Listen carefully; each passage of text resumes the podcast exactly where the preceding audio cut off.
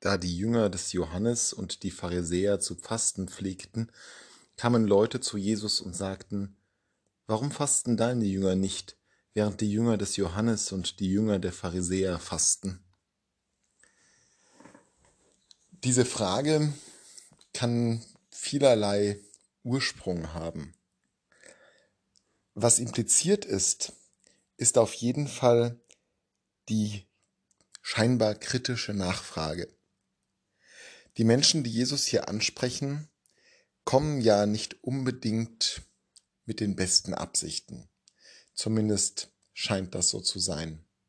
Es scheint nicht pure Neugier über eine neue religiöse Praxis zu sein, sondern im Grunde genommen handelt es sich um eine abwertende Frage, um eine Frage, in der die Bewertung und das Gericht schon implizit drinnen sind. Warum machst du nicht das, was all die anderen bedeutsam machen? Jesus ist gegen dieses Richten und Beurteilen in hohem Maße eingenommen. In der Bergpredigt und der Feldrede heißt es sehr deutlich, richtet nicht, damit ihr nicht gerichtet werde. Und auch an anderen Stellen weist Jesus immer wieder darauf hin, dass es nicht unser Platz als Menschen ist, die anderen zu richten. Dieses Privileg liegt allein bei Gott.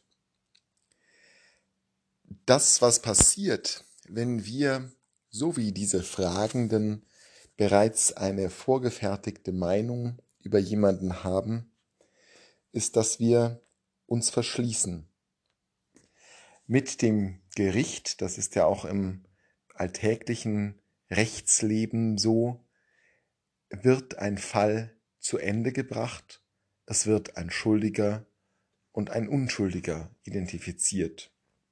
Es geht um Täter und Opfer. Und indem wir solche Fragen beispielsweise stellen, implizieren wir, dass der andere ein Täter ist. Und damit verschließen wir zwischen dieser Person und uns eine Kommunikation. Denn da ist jemand, der Unrecht ist. Da ist jemand, der etwas Falsches tut. Während ich hingegen die oder derjenige bin, der das Richtige tut, der das Richtige weiß. Wir verschließen uns durch das Richten. Und das ist vielleicht einer der Hauptcharakteristika, warum Jesus das Richten immer und immer wieder aus uns auszutreiben versucht. Ganz abgesehen davon, dass wir, wenn wir richten, ja meist so wenige ausreichende Kenntnis der Situation von Menschen haben. Wir richten jemanden, der hart ist, jemanden, der unfreundlich ist, jemanden, der sein Leben scheinbar nicht auf die Reihe bekommt und beachten dabei gar nicht, wie viel Mühe es diese Person vielleicht kostet, auch nur ein bisschen Freundlichkeit an den Tag zu legen. Wir wissen nicht, was in den Herzen und Seelen der Menschen vorgeht. Das weiß nur Gott. Und darum kann auch nur Gott wirklich richten.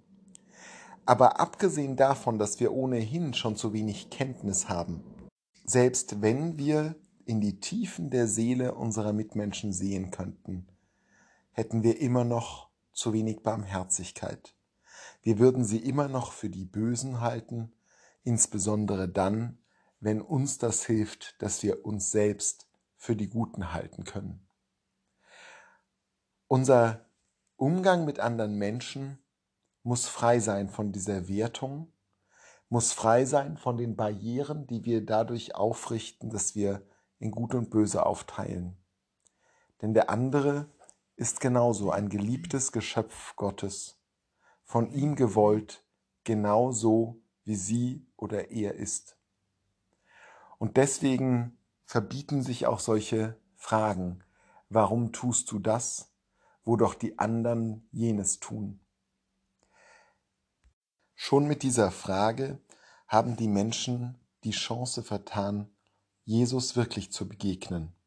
Sie haben eine Mauer aufgerichtet zwischen ihm und sich, anstatt den Weg freizugeben, um mit ihm ins Gespräch zu kommen, der die Liebe ist.